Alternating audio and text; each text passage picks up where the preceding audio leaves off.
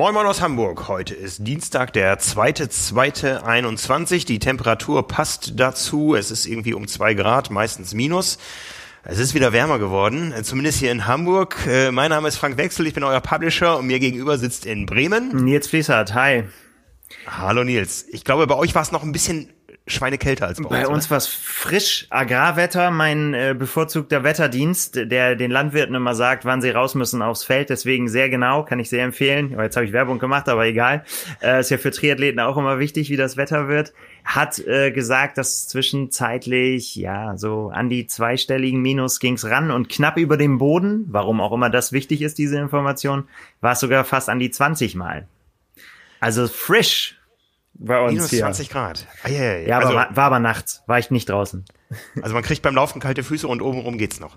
Ja, war total äh, neu tatsächlich. Das erste Mal seit Jahren gefühlt, dass auch mal wieder so eine richtig geschlossene Schneedecke war. Und äh, ja. beim Laufen musste ich mir erstmal wieder dran gewöhnen. So fand ich aber gut. Absolut. Irgendwie. Absolut. Also meine Kinder waren so oft draußen wie in den letzten Monaten nicht mehr. Aber ich habe dann irgendwann nachgedacht, ähm, ja, in den letzten Jahren, wo die sich so dran erinnern können, äh, aktiv, äh, wo sie nicht nur irgendwo dick eingemummelt auf dem Schlitten gezogen wurden, da gab's das nicht.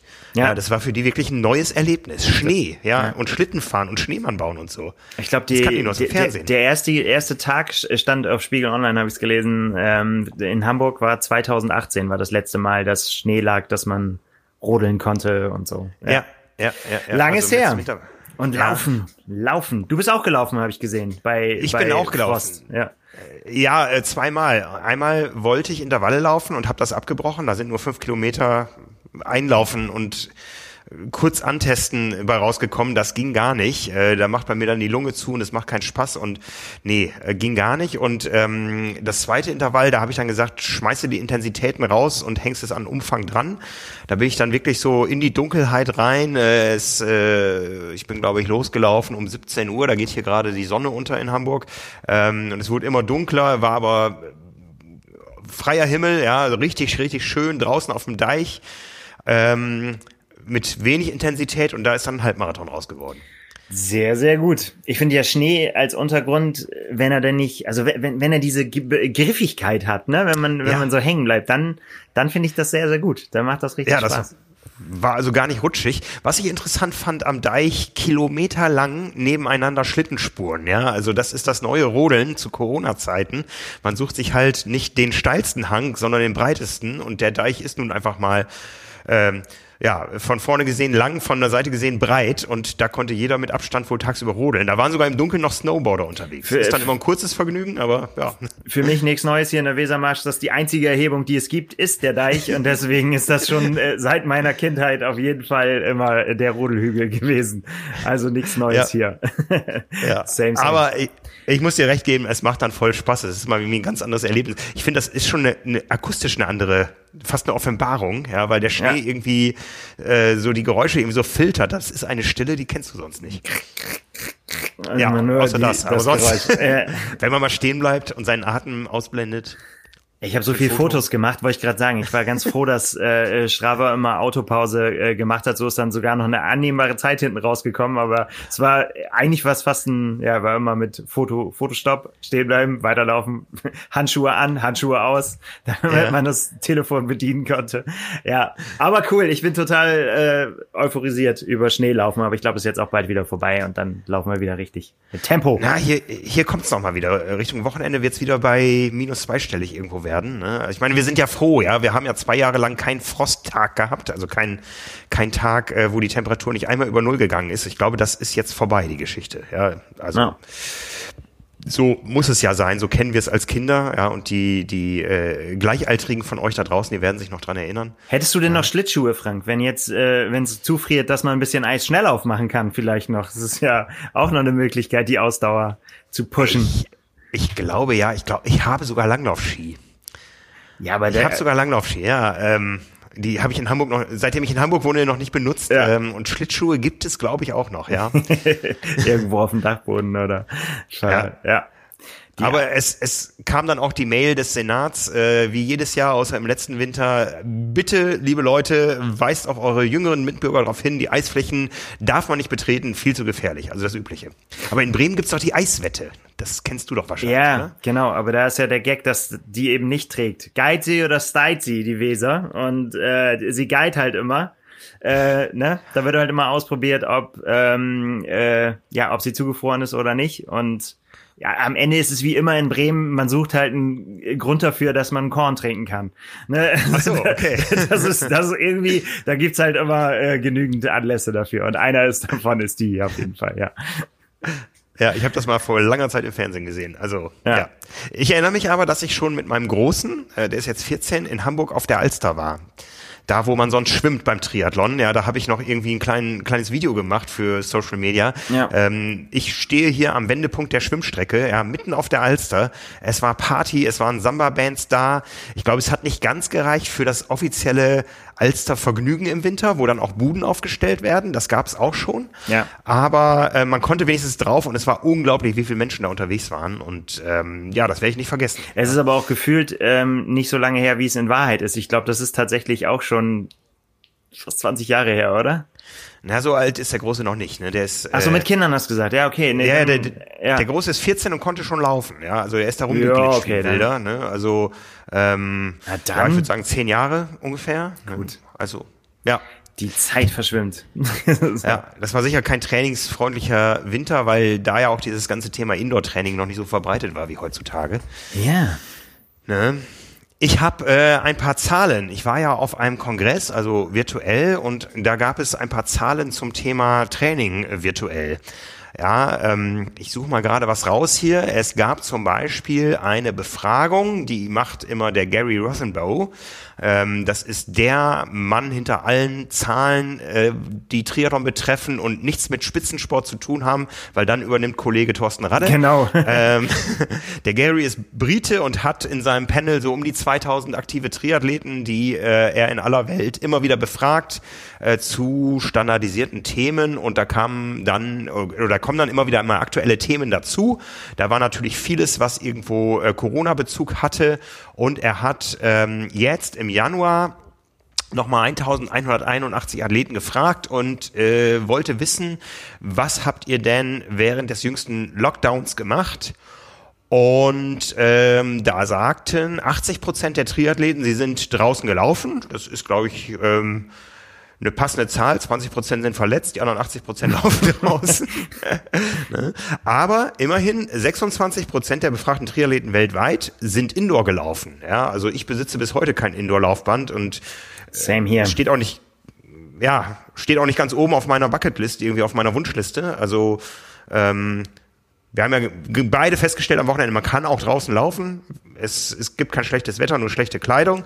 Ähm, aber 26 Prozent der Triathleten laufen tatsächlich trainingsmäßig drinnen. Ja, ich meine, wenn du die, wenn die Möglichkeit hast, ich meine, das ist natürlich noch einfacher, ne? Eben rauf und äh, ja, Swift an, Netflix Ja. an, was auch immer man da möchte.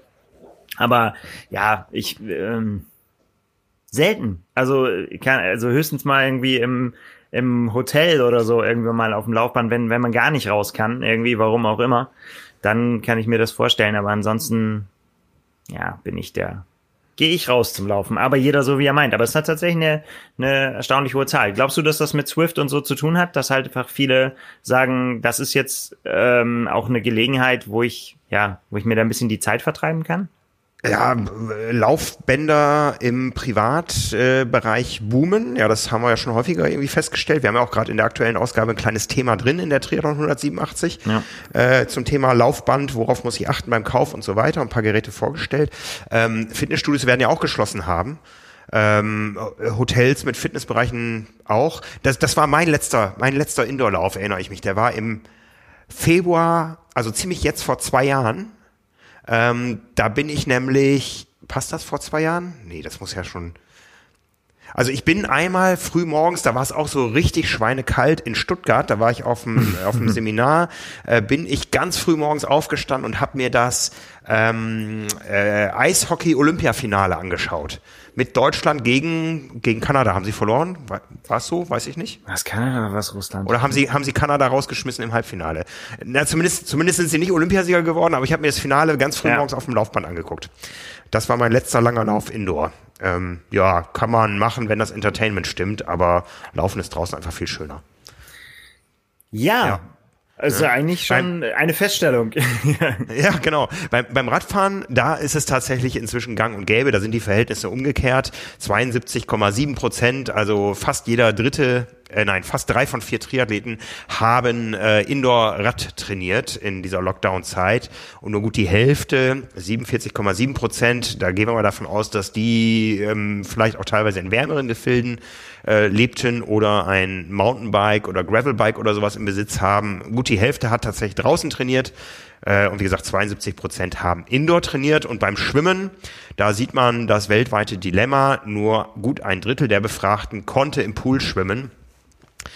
35 äh, Prozent und ganze 4,7 Prozent sind dann auch ins Freiwasser gegangen. Also das ist ja auch den allerwenigsten möglich. Entweder ähm, ja, macht man zur Abhärtung oder zum Training. Ähm, das wurde hier nicht unterschieden, aber es waren tatsächlich fünf Prozent der Befragten, äh, wie gesagt, in aller Welt, aber schon sicher mit einem englischsprachigen Fokus, waren im Freiwasser. Ja, ja, da erinnere ich mich an, ich habe ein bisschen Kontakt gehabt zu einer Triathletin, äh, die in äh, Los Angeles wohnt.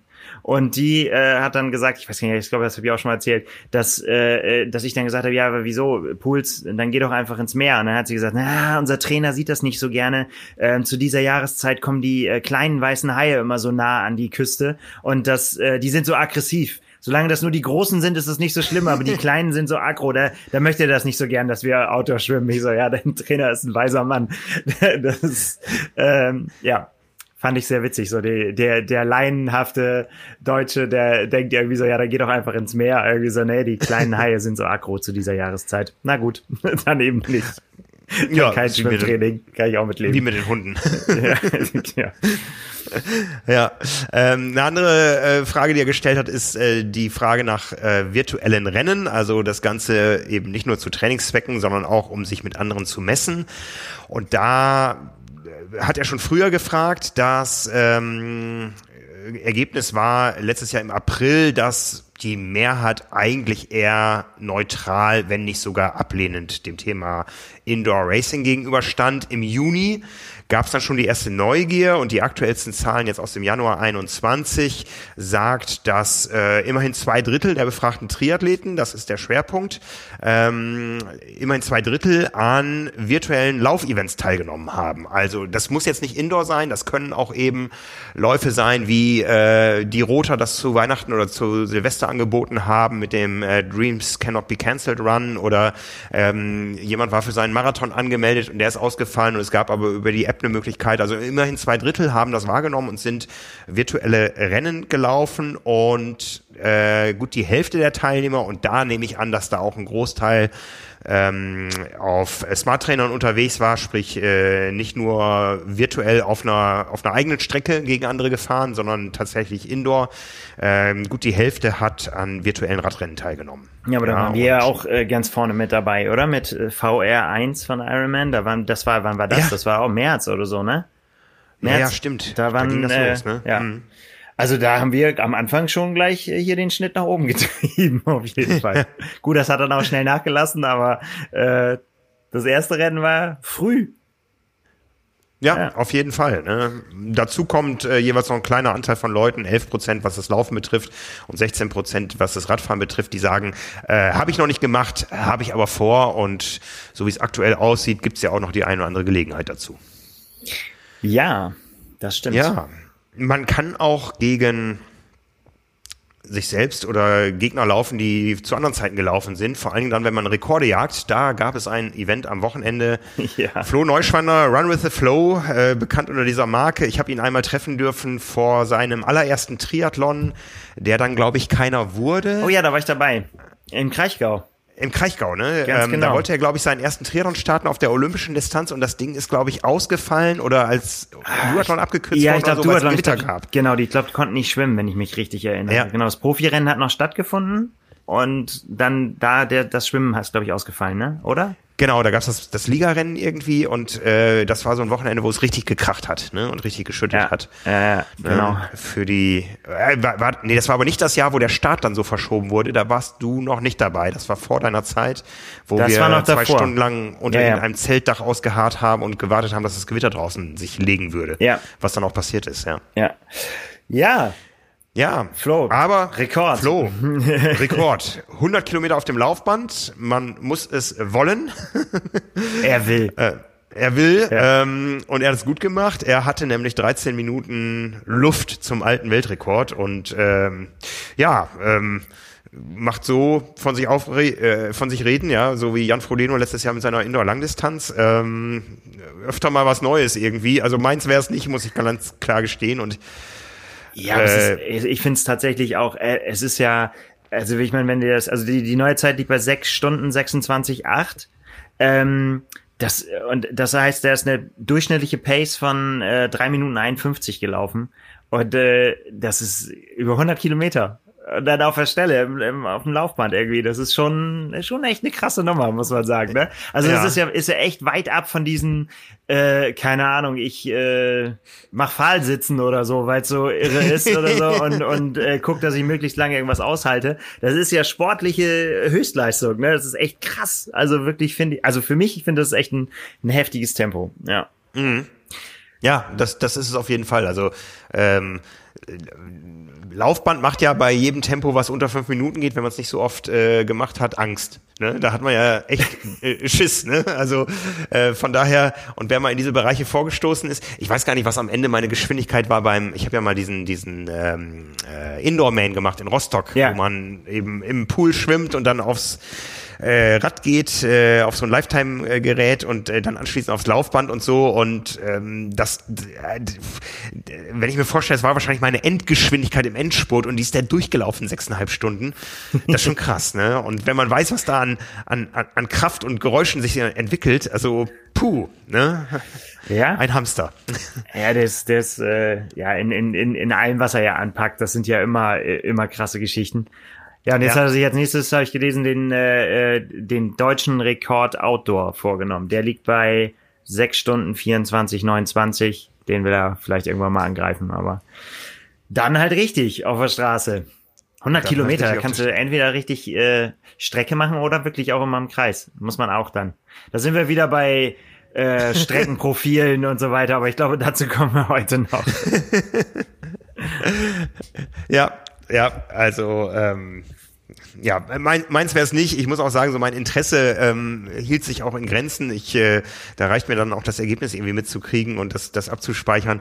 Ähm, ist nicht mein Sport, Indoorlaufen. Ich glaube, ja, ähm, wird es auch nicht werden. Äh, So kalt kann es hier gar nicht werden und äh, nee, irgendwie, ja, ja, muss jeder für sich selbst wissen. Also äh, mein, meins wäre es tatsächlich nicht. Wir haben, wir haben ja tatsächlich, es äh, gibt ja auch so die ersten Beschreibungen so aus der Power and Base Community, ähm, dass man sich jetzt zu Intervallen Indoor verabredet. Also ähm, wir bieten ja jeden Dienstagabend, heute Abend bin ich wieder dran, heute wird es auch lang, 90 Minuten. Äh, So ein Doppelintervall mit EB und G2-Bereichen um, um 19 Uhr. Nächste Woche wird's auch nochmal lang. Da geht's dann in den Kraftbereich, K3-Intervalle. Fein. Bin ich auch mal gespannt, wie die sich anfühlen. Habe ich lange nicht mehr gemacht. Ähm, ähm, das reicht den Leuten ja nicht. Also es gibt inzwischen erste Meetups immer am Freitag und Samstagmorgen in aller Herrgottsfrühe. Ich musste leider am Wochenende passen, aber nächstes Wochenende bin ich dabei. Und es gibt inzwischen erste Verabredungen, äh, sich äh, indoor beim Laufen zu treffen. In Intervallform, jeder für sich, aber als Meetup so dass man dann auf dem Monitor schön in der Gruppe unterwegs ist. Ähm, ich bin auf die Screenshots gespannt. Ja, Ähm, wir hatten ja vor und haben das auch noch vor, dass wir äh, regionale Squads anbieten und Lauftreffs, aber dafür müssen sich die Zeit natürlich erstmal ändern und wenn das Ganze jetzt eben auch virtuell stattfindet, warum nicht? Mein Segen haben die Leute. Klar. Ich winke von ferne. ja, auf jeden Fall. Ja, ist doch voll gut. Ist nach wie vor cool, ähm, wie sich die Leute da ja zu, zusammentun und äh, Bock haben, zusammen was zu machen, auch als Community. Ja, Finde ich sehr, sehr, sehr schön. ja. Bevor wir zum richtigen Sport kommen, haben wir einen Präsenter. Und der Präsenter dieser Ausgabe ist äh, ja ein neues Gesicht, ein neuer Name hier bei Carbonolactat. Und zwar handelt es sich um die Firma Trimtex. Trimtex sagt dem einen oder anderen vielleicht noch nicht so viel, aber wenn ich den Top-Athleten äh, erwähne, der von Trimtex ähm, unterstützt wird und mit denen zusammenarbeitet, dann gehen sicher beim einen oder anderen die Lichter an. Äh, wir sprechen auch noch gleich ausführlicher über ihn. Es geht um Christian Blumenfeld, den Norweger, einen aus der starken Norwegen-Squad. Ähm, und aus dem Land kommt eben auch Trimtex. Äh, bei Trimtex handelt es sich um eine High-Performance-Sportbrand, äh, die zum Beispiel den zweifachen Weltrekordanzug äh, Aero 2 2.0 Triathlon Speed Suit entwickelt haben, äh, den auch Christian Blumenfeld trägt. Und äh, wichtig ist bei Trimtex auch, äh, neben der ganzen Innovation, die in den Produkten steckt, dass das Ganze auch immer eine gewisse Nachhaltigkeit hat. Ganz neu ist allerdings heute ein Rabattcode, den wir für die Hörer von Carbonolactat haben. Auf der Website trimtex.eu, also Trimtex schreibt sich T-R-I-M Text wie Textil, also T-R-I-M-T-E-X.eu, gibt es einen Rabatt von 25% mit dem Rabattcode TRIMACTRIM25. Alles in Großbuchstaben. TRIMACTRIM25. Und der Code ist gültig bis zum 1. Juni 21. Also wow. bis in die Kernsaison hinein, wenn es sie denn gibt. Da sprechen wir gleich drüber. Satt. Und ja, also ja. satt, satte Zeit, ein satter Rabatt und äh, ein nimmer satter Athlet. Über all das sprechen wir gleich weiter. Also wie gesagt, trimtext.eu und der Rabattcode ist TRIMACTRIM25. Das Ganze steht überall, wo ihr diesen Podcast hören könnt, auch in den Show Notes unter der Episode und auf trimac.de beim äh, Podcast-Artikel und auf YouTube und so weiter.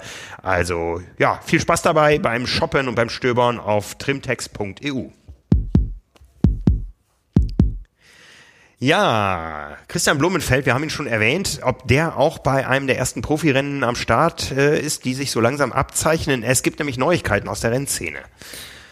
Ja, so langsam öffnet sich alles, ne? Wenn äh, solange die äh, die Liste bei bei Ironman äh, und bei den Veranstaltungen war lange äh, noch ähm, ja wie soll man sagen, die Registrierung noch nicht geöffnet, aber ähm, der Ironman 73 Dubai hat seine Pforten geöffnet. Heute, ne?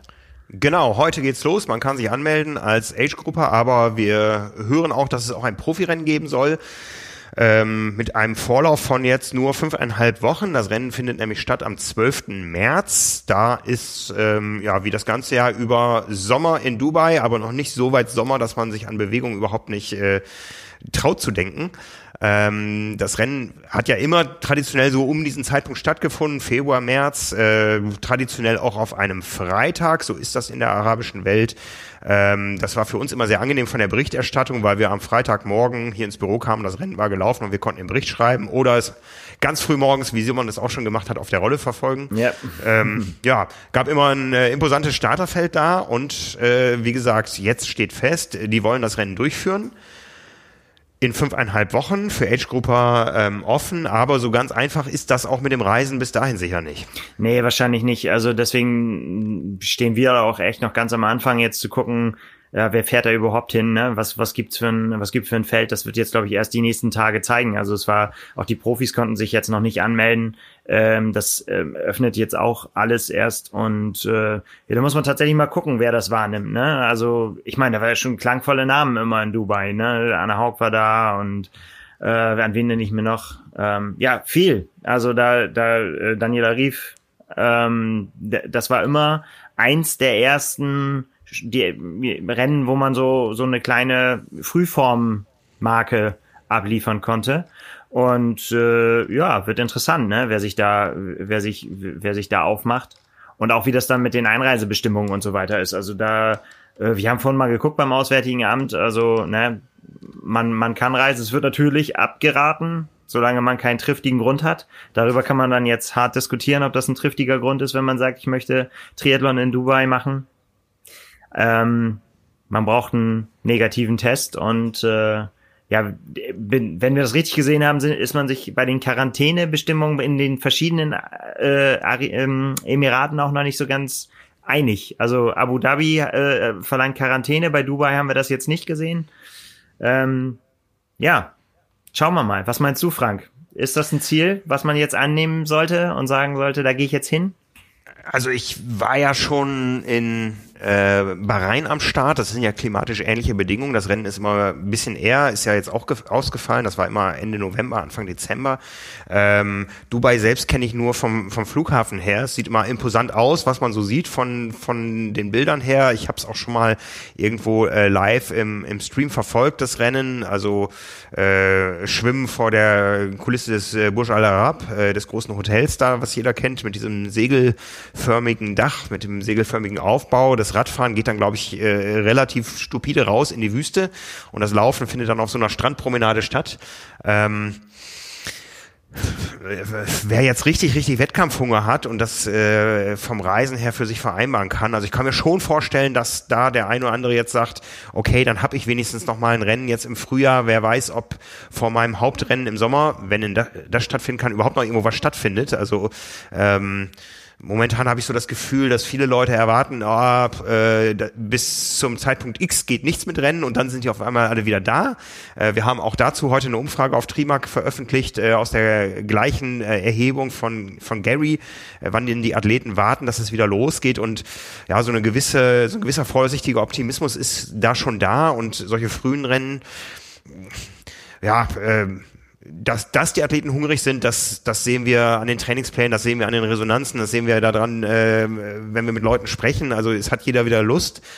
Und äh, die individuelle ähm, Risikobereitschaft äh, ist natürlich da anders ausgeprägt. Also Mitte März ist ähm, ja wahrscheinlich auch sonst irgendwie ein beliebter Reisetermin für Dubai, weil, wie gesagt, noch nicht so heiß und wir haben ja auch schon gesehen, ich glaube, Lucy Charles hat da jetzt eine Weile trainiert. Das, das, ich ja. habe ein paar Urlaubsbilder gesehen von, von Leuten, äh, die ich kenne, die da unterwegs waren. Also es ist offensichtlich irgendwie möglich, vielleicht eher da als woanders.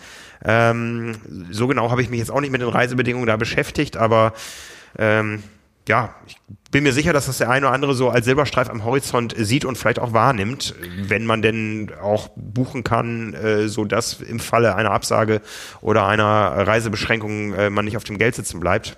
Könnte ich mir durchaus vorstellen, dass das vielleicht auch eine Trainingslageralternative ist für den einen oder anderen, der jetzt sagt, äh, ja, mein Hotel auf Mallorca ist aber geschlossen. Ja. Dubai hat also, offen und da kann ich sogar ein Rennen machen. Geplant gewesen hm. kann es nicht äh, sein, weil tatsächlich erst jetzt auch den, den Termin es erst seit ein paar Tagen gibt. Ne? Hm. War immer to be announced und äh, ja, das ging jetzt alles doch ziemlich schnell. Mal gucken, wie sich das dann ja. so entwickelt. Allerdings gibt's natürlich auch wahrscheinlich eine Menge äh, Locals, die da und also Experts, die dann halt da arbeiten und da eh sind. Ähm, also dass da ein Rennen geben wird, das kann ich mir schon vorstellen, ja. aber. Ja, das, das war ja wir immer beobachten so, das. Ja. Also ich glaube, ähm, Abu Dhabi damals, der große Abu Dhabi International Triathlon, der hatte ja so eine krumme Distanz, ja, mit äh, e-, extrem langer Laufstre äh, Radstrecke, mit kürzerer Laufstrecke. Ich glaube, es waren zwei Schwimmen, 200 Rad und 20 Laufen auf der Langdistanz. Ähm, gab auch andere Distanzen. Der hatte immer einen Ausländeranteil von 85 Prozent, was nicht heißt, dass 85 Prozent der Teilnehmer aus dem Ausland angeflogen sind, sondern ja. wie du sagst, Expats. Äh, es gibt da die lokalen Triathlonvereine. Ich weiß, dass ähm, die Autorennstrecken, die ja in Bahrain und in Abu Dhabi auch Teil des Triathlon-Kurses waren, immer einen Abend in der Woche offen hatten für Radfahrer, dass die Radfahrer da einfach drauffahren konnten und trainieren konnten äh, die Formel 1 Strecken. Ähm, von daher glaube ich schon, dass äh, da ein gewisses Teilnehmerfeld zusammenkommt, äh, wo man sich eben dann nicht um Quarantäne und sowas Gedanken machen muss. Äh, natürlich wird auch da das Rennen wahrscheinlich unter den allgemeinen Hygieneauflagen, die wir überall aus dem Rennen geschehen, wo es dann stattgefunden hat, äh, kennen. Ähm, ja, aber das, das, Thema Reise wird für viele da kein Faktor sein. Ja, Side-Events und so sind auch dieses Jahr alles, ähm, alles geknickt. Da habe ich okay. gelesen, irgendwie, sie sagen, sie das machen sie nächstes Jahr dann wieder, aber es ist nur fokussiert jetzt auf, auf das reine Rennen. Ja. Äh, aber wie gesagt, noch gar nicht so viele Infos, ne? Da werden wir jetzt hier immer dranbleiben. Mal gucken, wer da die Hand hebt und da ja, hinkommen für, kann und möchte. Ja. Für, für Profis mag das ja mitunter vielleicht auch eine schwierige Entscheidung sein, denn nur zwei Tage später findet auch ein erstes großes Challenge-Rennen statt. Und zwar äh, wieder auf einer Autorennstrecke in Florida, aber dieses Mal nicht auf dem Daytona Speedway, sondern in Miami. Äh, das Rennen ist schon vor langer Zeit verkündet worden. Ich glaube, es war schon zu Corona-Zeiten, ja, ja. dass es hieß, äh, wir verkünden jetzt die Challenge äh, Miami. Ähm, wenn man so ein bisschen in die Historie zurückschaut, da äh, Challenge und USA war ja immer so ein bisschen schwierig. Also man hat da ja einen großen Start hingelegt. Die Rennen waren alle überschaubar von der Größe, sind dann auch so ein bisschen verdrängt worden von äh, anderen Organisationen, die eher in den USA beheimatet sind und lange Triathlon-Rennen machen und äh, gerne den Platzhirsch äh, da gespielt haben.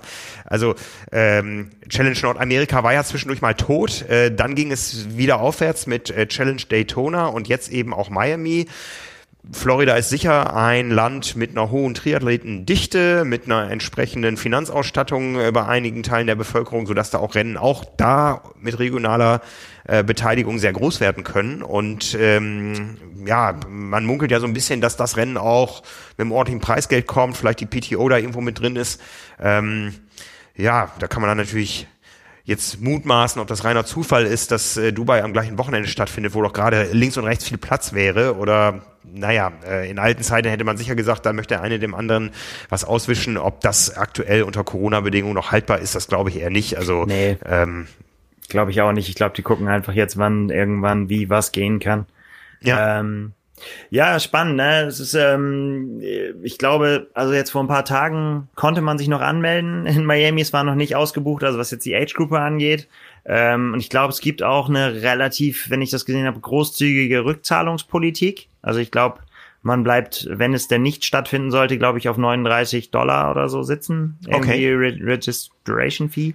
Ähm, wenn sich das nicht jetzt noch geändert hat, alles. Aber ähm, da wurde nochmal quasi nochmal Werbung gemacht, so nach dem Motto, kommt her, es soll stattfinden. Ja, wie du gesagt hast, ne, Speedway-Rennen äh, auch, von daher schnelle Zeiten zu erwarten. Ähm, ja, so ein bisschen, Daytona haben wir jetzt ja nur, nur, nur groß gesehen, wie es aussehen kann.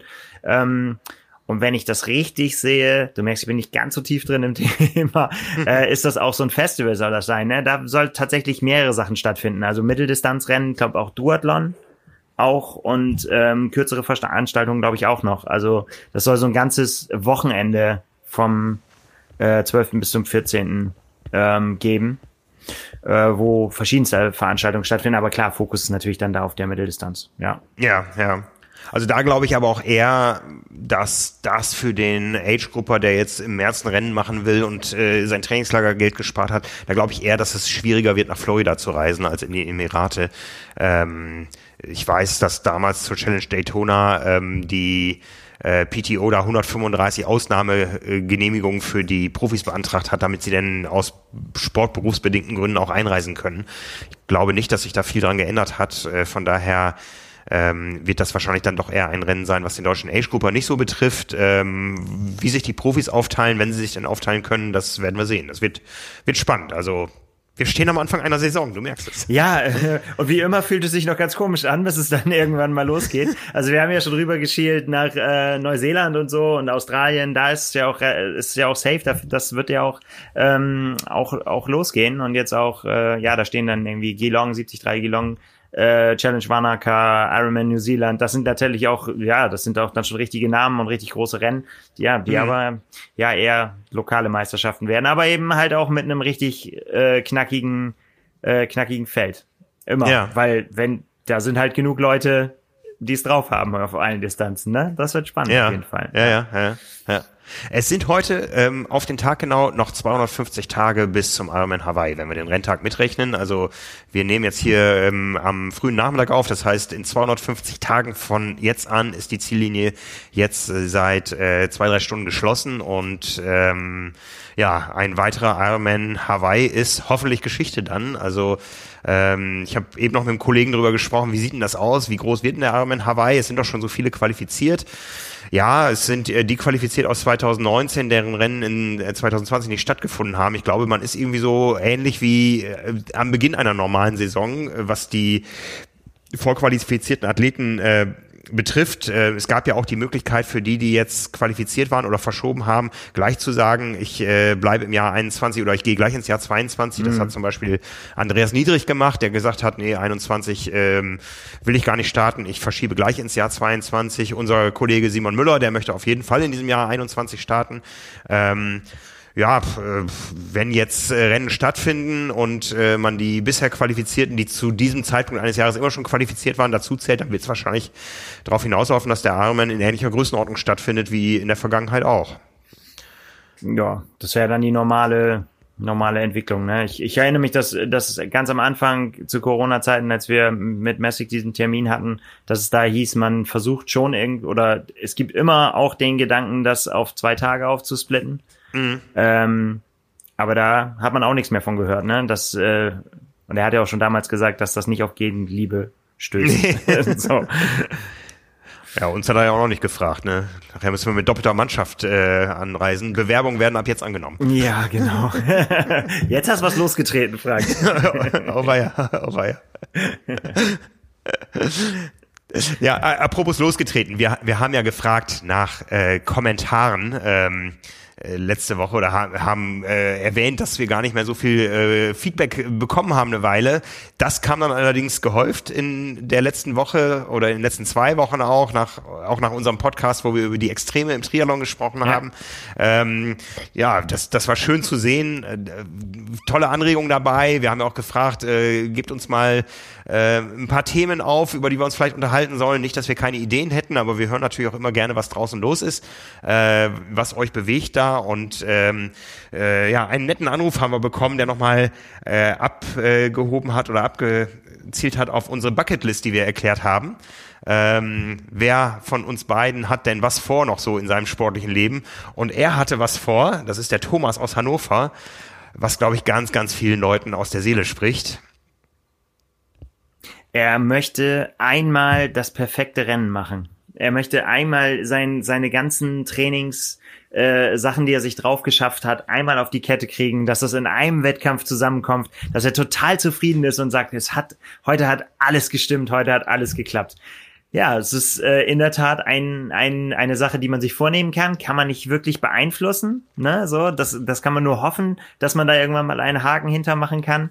Ähm, ja, und äh, gar nicht so einfach, ne? Weil, also je länger es wird, desto unwahrscheinlicher wird's, dass eine Distanz wirklich ohne Probleme durchgeht und dass das perfekte Rennen, ne? Jan Frodeno ja. hat's letztes Jahr auf Hawaii gesagt, wenn ich mich richtig erinnere, ne? Er hatte gesagt, das war wirklich das Rennen, wo er, wo, wo alles zusammenkam, wo es einfach perfekt lief. So, ne? Das, ich meine, gut, man hat's dann auch am Outcome gesehen, ähm, dass äh, das kann man schon dann so sagen. Es ist ja, ja dann trotzdem nicht so, dass es ihm nicht wehgetan hätte, aber das gehört dann ja auch dazu, zu dem perfekten Rennen. Hast du schon mal ein perfektes Rennen hingelegt, Frank?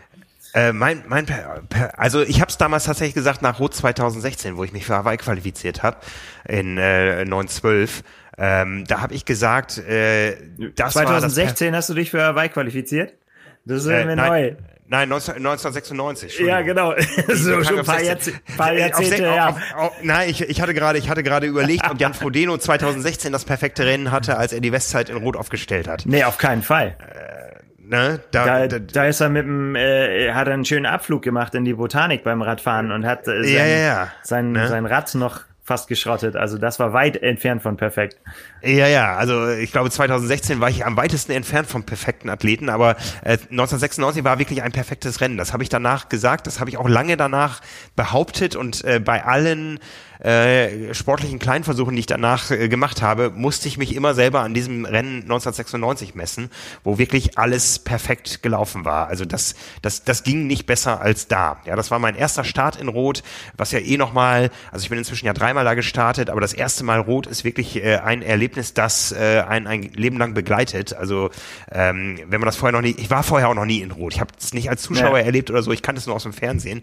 Und äh, das hat mich so beflügelt da. Ähm, natürlich war ich auch heiß und richtig gut vorbereitet, äh, wie man zu dem damaligen Zeitpunkt mit dem damaligen Wissen sein konnte. So, ich sag mal, äh, wenn man aus heutiger Sicht äh, so sein, sein Training und sein Equipment und seine Ernährung betrachtet, dann äh, weiß man schon, man könnte es perfekter machen, aber ob so ein Tag dann perfekter läuft, das weiß ich nicht. Ja, also damals war es wirklich unter den Bedingungen das perfekte Rennen. Ja, also das war einfach von vorne bis hinten äh, rund und hat funktioniert und hat gerollt und ähm, ja hat hat ja auch dann zum Erfolg geführt. Ja, also das äh, ähm, ob ich so einen Tag nochmal erleben werde, weiß ich nicht. Das ja, ist die also, Frage. Hängt einem das dann nach? Also das ist so, äh, ne, also dass man dann sagt irgendwie, dass man alles daran misst und äh, wenn mal irgendwie danach mal wieder was schief geht, dass man dann sagt irgendwie so, naja, so gut wie ein Rot war es jetzt nicht.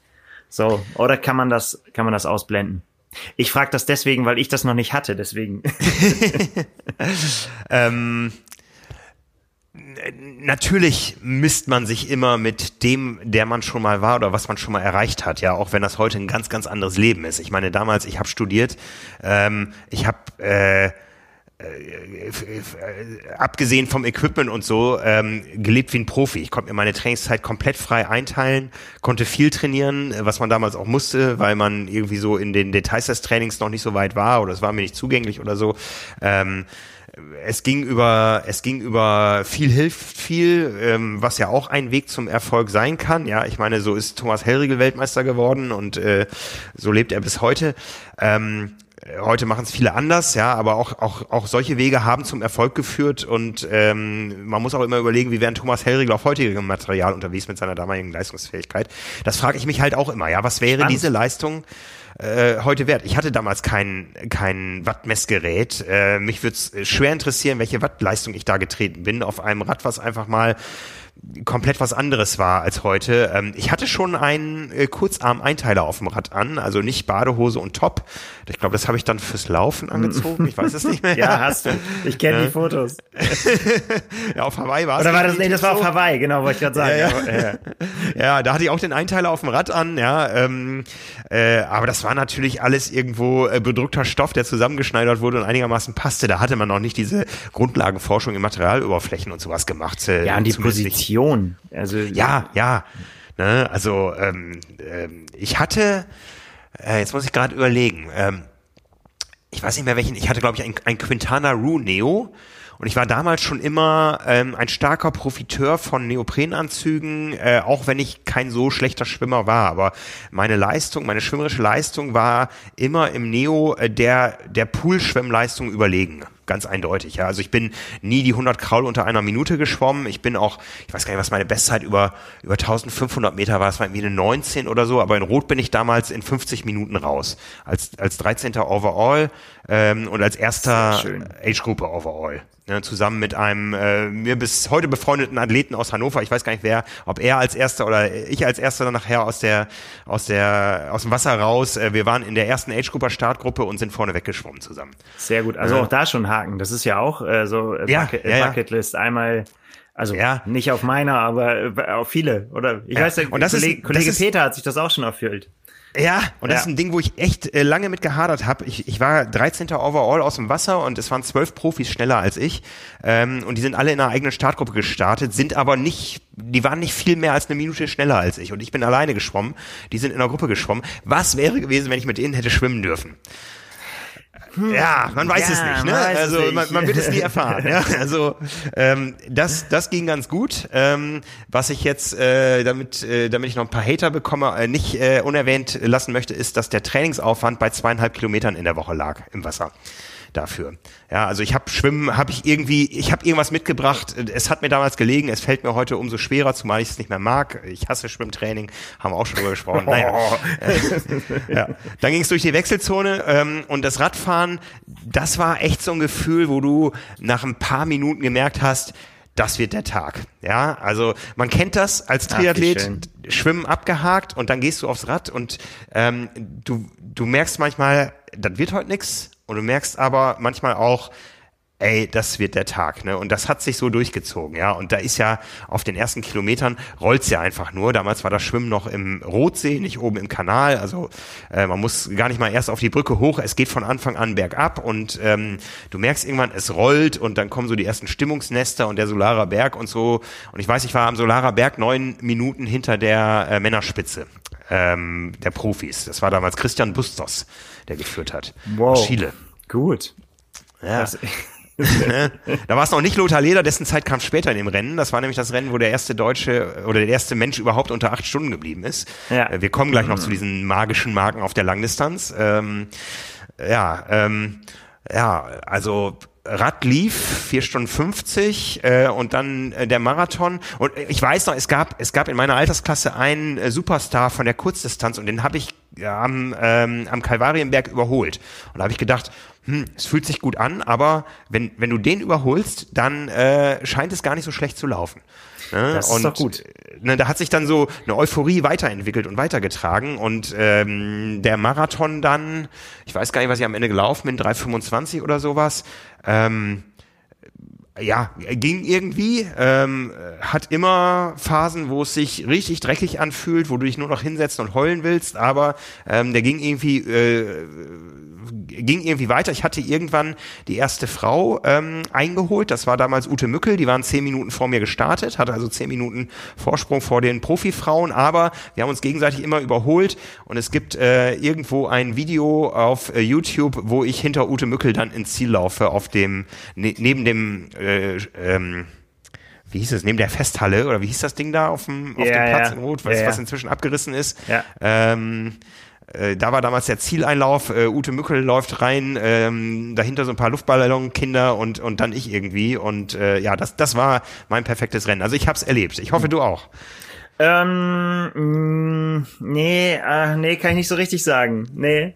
Also, also kommt noch, das ist doch gut zu wissen. Ja, ja, vielleicht. Also äh, tatsächlich ist ja auch immer die Frage, äh, was man äh, unter perfekt dann, äh, also bei dir war es natürlich mit dem sportlichen Erfolg und Quali für Hawaii und so. Das war dir ja Na, unterwegs ich, auch schon klar, oder? Ja, aber ich habe ich hab perfekt immer daran festgemacht, dass man aus einer sich antrainierten Leistungsfähigkeit, die auf unterschiedlichem Niveau sein kann, also ich war ja immer noch äh, eine Stunde 15 hinter, hinter Lothar Leder damals, ähm, aber auf der Leistungsfähigkeit Leistungsfähigkeit, die ich hatte und die ich äh, mir antrainiert hatte, ähm, da war keine Sekunde mehr rauszuholen. Da bin ich mir ziemlich sicher. Und darum war es das perfekte Rennen. Alles andere ist äh, Emotion und so, aber ja. von, von der Ausnutzung des, des, des Potenzials äh, war es das perfekte Rennen. Und das war dieser Tag. Da muss ich, äh, nee, Nee, also im Positiven kann ich das nicht sagen. Also da muss ich, das fehlt mir. Beim Triathlon fehlt mir das auf jeden Fall noch dann.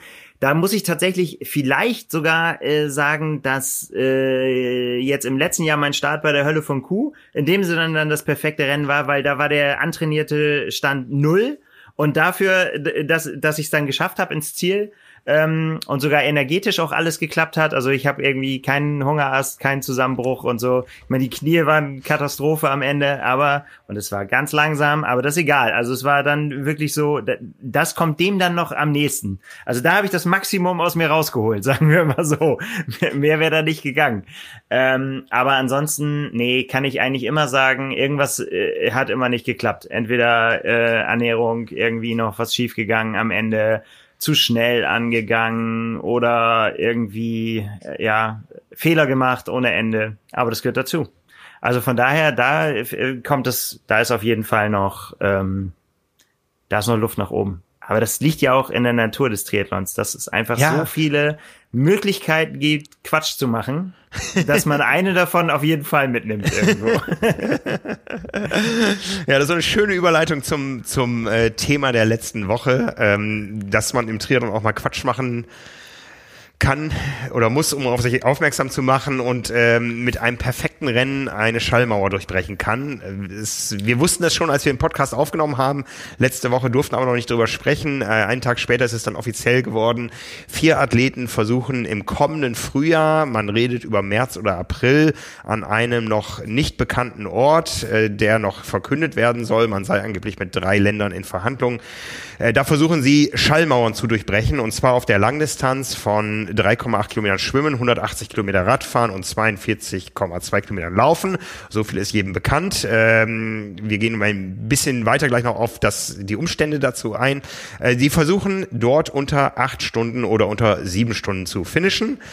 Die sieben Stunden Aspiranten sind zwei prominente Athleten. Das ist der zweifache Olympiasieger Alistair Brownlee aus Großbritannien ähm, und der ja, ich, ich sage mal vorsichtig, ein, ein Brownie, der wahrscheinlich schon ein bisschen über seinen Karriere-Zenit äh, hinüber ist. Ah, kann, kann man drüber diskutieren. Ja. Und einer, der aber auf jeden Fall noch auf dem aufstrebenden Ast ist, das ist Christian Blumenfeld, ähm, schnellster Mann ever auf der Ironman 73-Distanz, möchte gerne so viel noch gewinnen, wie zum Beispiel Olympia und Hawaii, aber möchte eben auch der Erste sein, der die sieben Stunden auf der Langdistanz knackt. Das wäre dann ähm, im nächsten Jahr äh, 16, nein, Quatsch, äh, 26 Jahre nachdem der erste Mensch unter acht Stunden geblieben ist. Das war, wie gesagt, Lothar Leder 1996. Und bei den ähm, Frauen sind es äh, zwei ebenso bekannte Athletinnen. Es ist die Schweizerin Nicola Spirik, 2012 in London im Wimpernschlagfinale gegen ähm, äh, Lisa Norden aus Schweden äh, Olympiasiegerin geworden per Zielfotoentscheid. Ja, arg umstritten, ob man nicht hätte zwei Olympia-Goldmedaillen vergeben müssen. Das Regelwerk gab es nicht her. Es musste eine Kommission entscheiden. Die hat zugunsten von Nicolas Birk entschieden, die dann vier Jahre später in Rio auch nochmal mit Silber nachgelegt hat. Und äh, eine Athletin, über die wir schon viel äh, in den letzten Tagen irgendwo äh, gehört und gesprochen haben, ähm, da sie einen neuen Radsponsor, der dazu auch noch aus Deutschland kommt, äh, hat Lucy Charles Barclay, die dreimalige Zweite des Ironman Hawaii. Immer war jemand schneller, mal war es äh, Daniela Rief, im letzten Jahr dann äh, Anne Haug. Ja, ähm, die beiden versuchen eben unter der 8-Stunden-Marke zu bleiben. Die gegenwärtigen Bestzeiten, Jan Frodeno 2016 eben kurz erwähnt, 7 Stunden 35 und bei den Frauen 8 Stunden 18 von Chrissy Wellington aus dem Jahr 2011. Und das da kommt dann so natürlich Schön zusammengefasst, Frank. Du hast ja. die, die Fakten hervorragend vorgetragen. Oh, aber da kommt, Thema, da, ja. da kommt natürlich das erste große Aber ins Spiel. Ja, ne? genau. Denn die aktuellen Weltbestzeiten sind natürlich in regulären Rennen aufgestellt worden, ähm, mit Regeln und auf ja, normalen Rennstrecken und mit normalen Gegnern und mit einem normalen Rennverlauf. Und deswegen würde ich schon hier gleich das erste Aber reinschieben. Ähm, meiner Meinung nach können diese Weltbestzeiten eben auch nur in Rennen geknackt werden, die nach den gleichen Spielregeln ausgetragen werden. Und da kommen wir sicherlich gleich zu. Das wird hier bei diesem Vergleich nicht der Fall sein. Nein, also das steht schon mal fest. Es handelt sich um ein Laborexperiment, was in etwa vergleichbar ist mit dem Versuch, die Zwei-Stunden-Marke im Marathon zu knacken oder jetzt äh, dem Versuch, die 20-Sekunden-Marke über 50 Meter Kraul äh, zu knacken, indem man sich alter Wettkampftextilien bedient hat, die heute verboten sind. Äh, also bei den Leistungssteigerungen, die möglich, die nötig wären, ist klar, das kann nicht unter normalen Wettkampfbedingungen äh, durchgeführt werden. Ähm, und darüber ist schon viel diskutiert worden. Äh, ja, was unterscheidet sich alles gegenüber einem normalen Triathlon-Wettkampf? Ähm, ja, man kann es ähm, zusammenfassen eigentlich, dass ähm, die entscheidenden Punkte Pacing ähm, beziehungsweise Windschatten, dann beim Radfahren und Material, äh, dass es da Dinge gibt, die einfach, da ist einfach ganz, vielleicht gehen wir es gleich einfach einmal durch in den Disziplinen, ähm, ganz, ganz viel erlaubt, was eben äh, in den normalen Rennen nicht verboten ist, was aber entscheidend ist. Ne? Gerade wenn es äh, um das Windschattenfahren äh, äh, geht. Und äh, ja, da sind Sollen wir es durchgehen einfach? Einfach mal ja. die, äh, die denkst, ich habe genau, ich musste vorhin auch so ein bisschen gucken, als das rausgekommen ist, war noch gar nicht so viel bekannt über die Regeln und jetzt mal musste ich mich auch so ein bisschen durchforsten durch die, ähm, äh, durch die Homepage dieses äh, Phoenix-Projekts, äh, wie es ja heißt, ähm, geht auf die Phoenix Foundation zurück, eine äh, Stiftung, ja, die sich dem Sport verschrieben hat, irgendwie, dass, dass äh, man, man Menschen zum Sport treiben ermuntern möchte. Und das ist auch das Ziel, was ausgegeben würde. Ne? Man will Aufmerksamkeit schaffen ähm, dafür. Man will anspornen, dass die Leute selbst Sport machen. Ähm, ja, kleine, kleine Anmerkung dazu. Hinter dem Ganzen steht äh, wieder einmal Chris McCormack, der schon für das ein oder andere aufmerksamkeitsstarke Projekt im Triathlon in den letzten Jahren äh, gesorgt hat. Ähm, zweifacher Ironman-Weltmeister. Äh, ähm, war immer ein streitbarer Kollege, ja, äh, ein lustiger, aber streitbarer Kollege mit äh, Ecken und Kanten und äh, vor allen Dingen Ellenbogen. Ähm, in den letzten Jahren ist er dadurch äh, äh, der Szene erhalten geblieben, indem er zum Beispiel stark sich für das Team Bahrain Endurance 13 äh, engagiert hat, als sportlicher Direktor. Äh, vorher war er viel in Sachen Challenge unterwegs und jetzt zuletzt äh, ist er einer der Macher hinter dem Thema Super League. Also der hat äh, offensichtlich ein gutes Händchen, Investoren zu finden, die Projekte einer einer gewissen Größenordnung stemmen, äh, die der Vereinsveranstalter von nebenan nicht stemmen kann. Und äh, von daher ähm, sorgt er dafür, dass die Szene bunt bleibt, wie es schon zu seiner aktiven Zeit war. Jetzt eben dieses Projekt und äh, für dieses Projekt eben besondere Regeln. Ähm, ja, Schieß los. Genau, also eine ganze, und da, da mache ich mir schon Sorgen, ob das wirklich hinhauen kann. Eine der, der Oberregeln, sage ich mal, bevor wir zu den Disziplinen kommen, every athlete must avoid the use of abusive language. ob, man, sich da die richtigen ausgesucht hat, das sehen wir dann. Ähm, bin ich mir noch nicht ganz so sicher, aber äh, Meinst du, die Nikola, die fängt an zu fluchen? Ja, das weiß ich nicht. ähm, ja, da muss man mal, mal schauen, sagen wir mal so. Ähm, und es sind noch ein paar andere lustige Dinge da, äh, dabei, aber es, also es gibt so eine vorangeschobene, bevor man zu den Disziplinen kommt bei den Regeln, ähm, äh, ja, so ein, so ein, so ein äh, Katalog und da steht schon ein ganz entscheidender Satz drin. Ich lese ihn mal auf Englisch vor, wie er drin steht. Each competitor, denn die werden alle auch gegeneinander antreten, sagen wir mal so, ne? Also uh, each competitor may recruit any numbers of swimmers, cyclists and runners to help them pace, draft, provides, sustains information and encouragement in the quest to break sub 7 or sub 8. Any und da steht, da steht oh, schon ja. ganz drin, any number und any person, also egal wer und auch, ähm, ja, und en entscheidend ist halt to help them pace, draft, und provide information und so weiter. Und das Wort Draft ist natürlich ein ganz entscheidendes, ähm, wenn es ums Radfahren geht, denn das wissen wir alle, das ist auf der Langdistanz verboten. Drafting, das wird hier ausdrücklich erlaubt. Und ähm, da kommen wir halt auch noch gleich zu bei den äh, bei den einzelnen Disziplinen. Aber fangen wir da mal an. Ach so, was auch noch vorangeschoben ist, ähm, Fahrzeuge jeder Art sind verboten. Also man darf sich nicht vom Fahrzeug pacen lassen. Okay. Und man darf sich auch nicht ziehen lassen. Also auch Seile sind verboten. Und man okay. darf sich auch nicht schieben lassen von irgendjemandem. Also das, diese Dinge sind verboten und Motoren auch. Aber äh, ah, das mit dem Schieben haben die Brownies doch schon mal trainiert. Hm, ja. ja. Hm. genau. Also ist schon ausgefeilt und man wundert sich bei den Regeln bei der einen oder anderen Stelle, äh, wie, wieso das jetzt ausgerechnet so wichtig ist. Ja. Also das Thema Nacktheit ist auch eins. Also äh, man darf auf keinen Fall nackt sein in keiner Disziplin. Das ist äh, verboten. So. Okay. Ähm, aber jetzt gehen wir mal die einzelnen Disziplinen durch. Also beim ja. Schwimmen. Es sind keine Hilfsmittel äh, erlaubt. Also Flossen, Pedals, alles mögliche, Auftriebskörper, ähm, alles verboten. Pacing ist ausdrücklich erlaubt und das wäre ja theoretisch auch so, ne? Wasserschatten nutzen darf man auch im normalen Triathlon, aber man darf hier tatsächlich auch so viele Schwimmer und äh, wie man möchte äh, äh, vorne wegschwimmen lassen und die dürfen sich auch abwechseln. Das ähm, wird für Lucy Charles ja schwierig, schwierig jemanden zu finden, zu finden. ganz genau.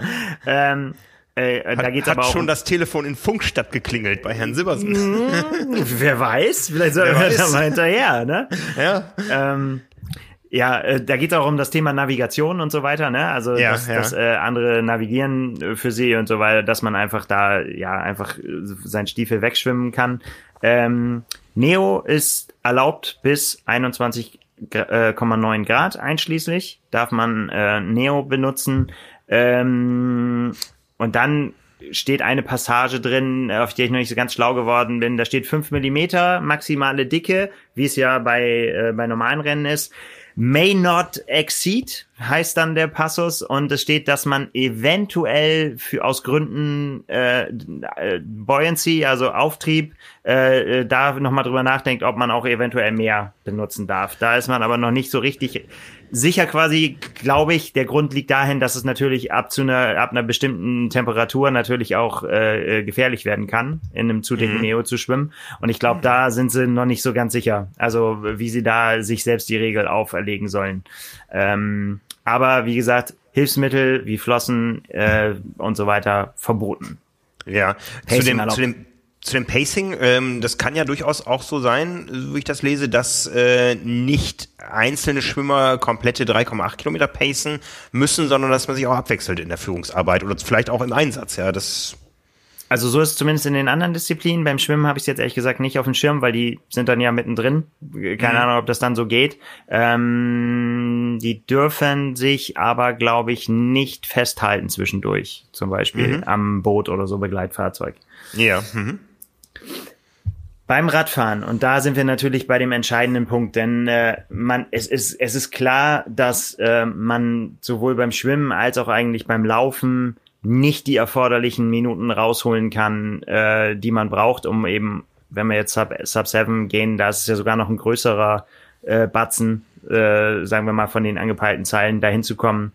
Ähm, wenn man jetzt mal von der aktuellen Weltbestzeit ausgeht. Äh, dann ist es natürlich das Radfahren, wo mhm. was passieren muss. Und ähm, da sind die Regeln auch, äh, da, da, da ist ganz, ganz viel, steht da drin, wieso man sich vorstellen kann, warum auf einmal eine Durchschnittsgeschwindigkeit von 51 kmh, die dann notwendig wäre, wie die zustande kommen soll. Ähm, da steht nämlich, ähm, Pacing und Drafting ist uneingeschränkt erlaubt. Ähm, Motoren sind verboten, immerhin. Ähm, jeder Athlet bekommt ein Teamcar, aus dem er versorgt werden kann. Also da ist auch das Thema äh, Nutrition und sowas dann ähm, äh, äh, klar geregelt. Also die müssen nicht irgendwie an, an Sachen ranfahren und sich irgendwas annehmen, sondern kriegen das gereicht.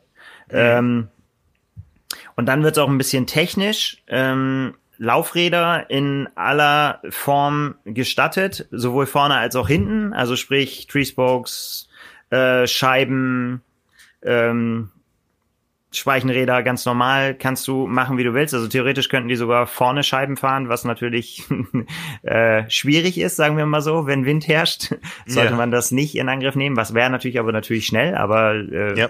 dafür müsste es windstill sein. Aber mhm. das steht ausdrücklich drin, also auch Discs im Vorderrad wären erlaubt. Äh, Funk ist erlaubt, also sie dürfen quasi sich absprechen und äh, Kontakt zum Teamfahrzeug haben und so weiter. Ähm, gibt ja auch bei, bei verschiedenen, weiß nicht, bei Radveranstaltungen oder so, dass man das schon ausgesetzt hat, um das spannender zu machen. In diesem Fall ausdrücklich erlaubt, also sie dürfen das haben. Und dann wird's interessant, äh, was das Rad angeht. Ähm, Verkleidung, Spoiler und sowas aller Art erlaubt, wenn okay. sicher. Also das Rad muss ähm, und da steht auch am Ende nochmal drin, also dass ungewöhnliche Räder und äh, die, die also quasi von der Norm abweichen, äh, erlaubt sind, aber sie müssen genehmigt werden vom okay. Race Director. Ähm, aber da kommt natürlich, da kommen wir natürlich in Bereiche, ähm, wissen wir alle, dass Geschwindigkeitsrekorde auf Rädern und so weiter mit äh, Verkleidung und so weiter gebrochen werden und nicht mit dem ganz normalen äh, Diamantrahmen, ne? Mhm. sondern da ist natürlich, wenn denn die Hersteller da mitspielen wollen, das ist natürlich auch immer noch die Frage, ähm, da wäre Potenzial an der Maschine was zu machen. Äh, es sind noch Abmessungen irgendwie gegeben. Ich glaube, äh, das habe ich jetzt im, im, Detail mir noch nicht so genau angeguckt, ähm, wo, woraus ersichtlich ist, wie das Rad dann ungefähr aussehen kann, dass man nicht mit einem, mit einem Raumschiff unterwegs ist. Aber ich glaube, allein die Länge irgendwie, das ist, glaube ich, maximal zwei Meter stand da irgendwie so. Ne? Also ähm, es sieht so aus, als wenn es Fahrradabmessungen wären. Aber ausdrücklich Verkleidungen sind erlaubt und auch unterschiedliche Radgrößen sind erlaubt, so wie wir es äh, aus Zeitfahren äh, der früheren Jahre und auch aus Triathlon äh, kennen. Ne? Also man darf durchaus vorne ein kleineres äh, Laufrad fahren als hinten. Okay. Ähm, äh, war bei der Tour de France eine Zeit lang auch mal, sah dann so aus, als wenn wie so Insekten quasi, ne? Vorne kleines ja, ja, ja. Laufrad, hinten großes. Ähm, das beim Radfahren Gilt das, gilt das nur für die Protagonisten oder für äh, alle, die auch die Pace geben irgendwo? Das gilt für alle. Die, okay. ähm, also man kann, äh, da kann man auch, und auch da gilt natürlich der Satz von vorne, ähm, dass das alles, ähm, ja, alles gestattet ist. Ähm, interessanterweise wird immer wieder darauf hingewiesen, dass aber alle, also für die Klamotten gilt das auch, quasi auch alles erlaubt, ne, gibt auch keine Einschränkung.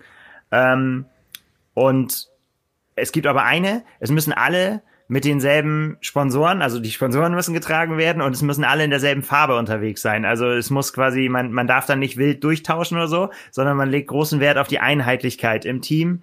Das steht okay. überall, an allen Stellen, dass äh, das ganz wichtig ist, dass man das Design-Scheme quasi, dass man das erfüllt und äh, yeah. da in der Corporate Identity bleibt. Also da wird äh, schon genau hingeguckt, dass das alles, mhm. alles hinhaut.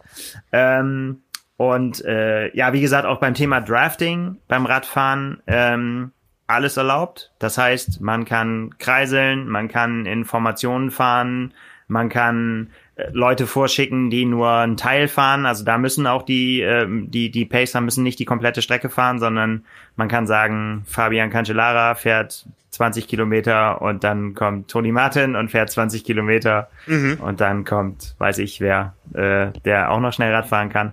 Ähm, also da kann man wild durchtauschen und eben auch die Formationen frei bestimmen, solange es sicher ist. Interessanterweise steht dann auch immer drinnen, wird wahrscheinlich eine rechtliche Frage sein, dass äh, die Verkehrsregeln beachtet werden müssen. Also, okay. ne, also auch da ähm, hat man dran gedacht.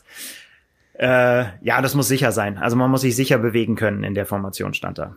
Ja. Aber ich glaube, das kriegen ja die meisten beim Fahrradfahren hin. Was sagst du als Experte? Was ist da so eine Mindestgruppengröße, die man braucht? Und äh, ist mehr immer besser? Oder gibt es da irgendwo Limitierungen, wo man sagt, die und die Anzahl von Leuten wäre gut? Das ist eine gute Frage. Ich glaube, das kommt tatsächlich ein bisschen auf die Formation drauf an, ne? Und auch auf die mhm. Verhältnisse, ne? Also ähm, wie du dich staffeln musst, wie du abgeschirmt äh, äh werden musst.